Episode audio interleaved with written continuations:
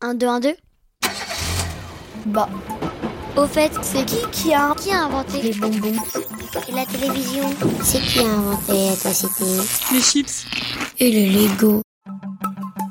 Qui a inventé Le podcast d'Image Doc? Qui éclaire ta curiosité?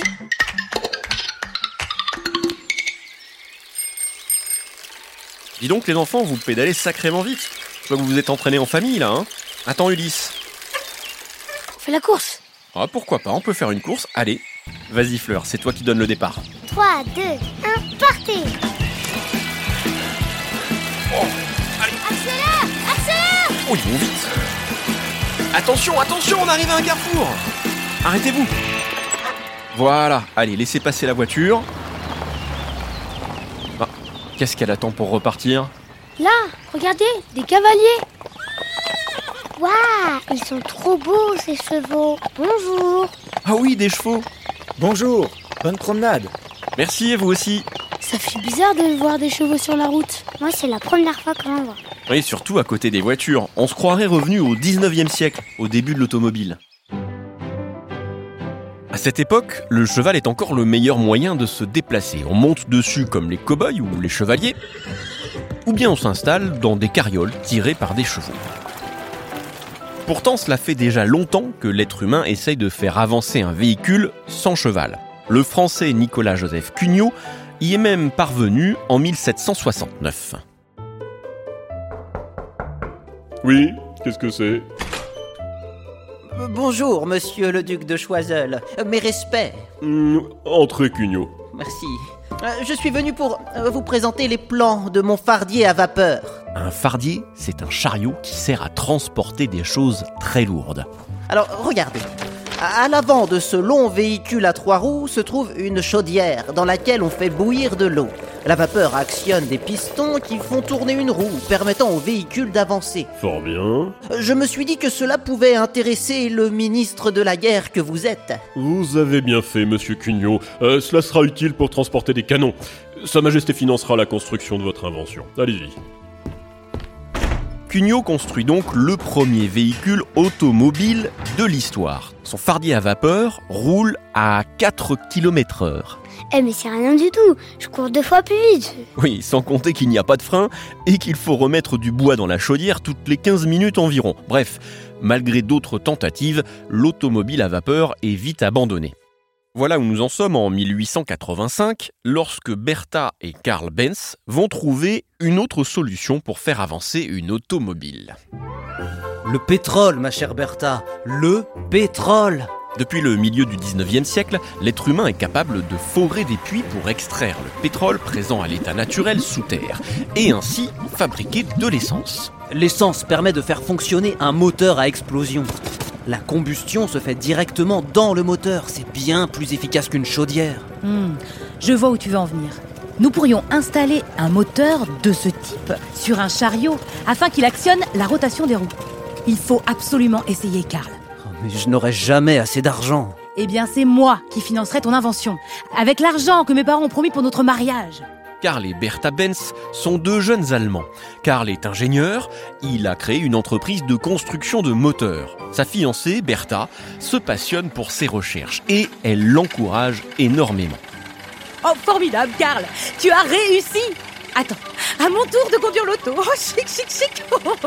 Le véhicule de Karl Benz est une sorte de grand tricycle. Deux grandes roues à l'arrière, une plus petite à l'avant et une nacelle sur laquelle est posée une banquette. Derrière la banquette se trouve le moteur à explosion qui entraîne la rotation des roues arrière, tu vois? Un allumage électrique et une boîte de vitesse. On considère que c'est la première voiture à essence de l'histoire. Karl Benz dépose le brevet et tente de vendre son automobile, mais il a du mal à convaincre le public et l'argent manque pour améliorer le véhicule. Karl est beaucoup trop timide. Et trop raisonnable aussi. À ce rythme, nous n'arriverons jamais à vendre ces voitures. Alors Bertha décide de prendre les choses en main. Elle appelle ses deux fils. Eugène, Richard, montez en voiture. Nous allons chez votre grand-mère. 100 km de route, ça ne me fait pas peur. Et c'est l'occasion rêvée de tester la voiture de votre père. Cela nous fera de la publicité, j'en suis sûre. Bertha a vu juste. Son périple est une grande première. Jamais personne n'a piloté une voiture sur une si grande distance. Mais c'est un voyage semé d'embûches. Des problèmes de moteur. Ce tuyau est encrassé. Il faut le nettoyer. Avec mon épingle à cheveux.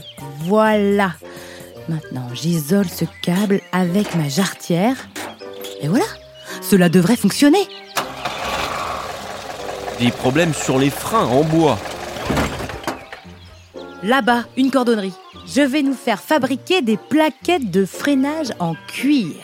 Bertha et ses fils roulent à 15 km heure de moyenne. Et, à la nuit tombée, ils finissent par atteindre enfin leur destination.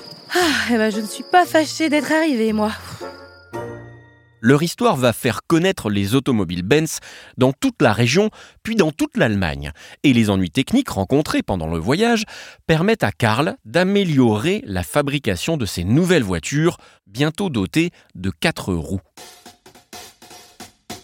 D'autres constructeurs développent des modèles de voitures en Allemagne mais aussi en France, en Angleterre ou aux États-Unis. Au tout début du XXe siècle, l'automobile va devenir un mode de transport populaire sous l'impulsion de l'américain Henry Ford. Les autos sont bien trop chères, elles ne servent qu'aux familles riches. Je veux que tout le monde puisse acheter une automobile. Nous allons donc changer la méthode de fabrication pour que cela prenne moins de temps. Chaque ouvrier aura son rôle. Fixer un boulon sur une partie du moteur, installer la portière, peindre. Et pour que les ouvriers soient plus efficaces, je vais mieux les payer. Les idées de Henry Ford sont révolutionnaires pour l'époque. Grâce à cela, entre 1908 et 1927, il développe la Ford T. Un modèle de voiture simple, fiable, à un prix plus abordable. La Ford T, elle coûte 2 à 3 fois moins cher que ses concurrentes. Pendant des années, ce sera la voiture la plus vendue au monde. 15 millions d'exemplaires. Après la Seconde Guerre mondiale, la fabrication de voitures accélère encore un peu partout dans le monde. Dans les pays développés, c'est le mode de transport le plus utilisé, mais il a des inconvénients. La voiture, ça pollue. Et oui, la voiture rejette dans l'atmosphère des gaz qui favorisent le réchauffement de la planète. Pour y remédier, les constructeurs produisent aujourd'hui des voitures électriques, mais la fabrication des batteries de ces moteurs pose d'autres problèmes à l'environnement. Alors certaines personnes proposent simplement de moins utiliser nos voitures pour se déplacer et de prendre euh, plus souvent le train ou le vélo. Ou le cheval. Et pourquoi pas? Aujourd'hui, les chevaux ne tirent plus les voitures, mais ils nous rendent encore bien des services. Pour en savoir plus, file au triple galop chez ton marchand de journaux. Tu vas découvrir le magazine Image Doc du mois de mars 2024. C'est un numéro spécial cheval.